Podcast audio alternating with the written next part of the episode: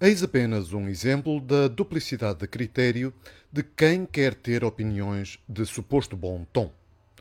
Num caso, Trump, com cara de porco, é uma sátira política justa e até com piada. Noutro caso, Costa, com cara de porco, é racismo. Quem em Portugal não se aperceba desta contradição não passa de um ingênuo que se deixa manipular pelo chefe do PS ou então é um ativista da propaganda socialista para desviar as atenções do desastre e da rebaldaria da governação de António Costa. É sintomático que Costa não se acanhe de fazer passar os portugueses por burros, nem se incomode de nos ver como um rebanho de carneiros pagantes de impostos, mas se escandalize quando o caricaturam com um focinho de porco.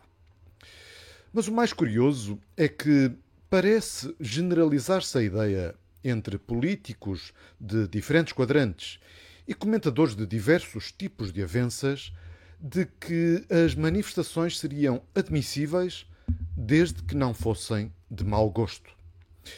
Mas desde quando o critério de gosto é relevante ou condiciona o direito de expressão?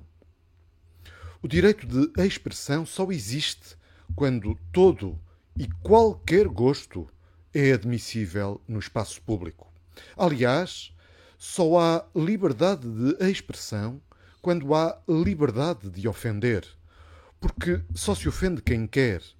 E esta lenga-lenga das políticas de combate ao discurso de ódio não passam de uma tentativa de outorgar ao Estado o direito a silenciar arbitrariamente e a censurar aquilo que seja inconveniente a quem está no poder.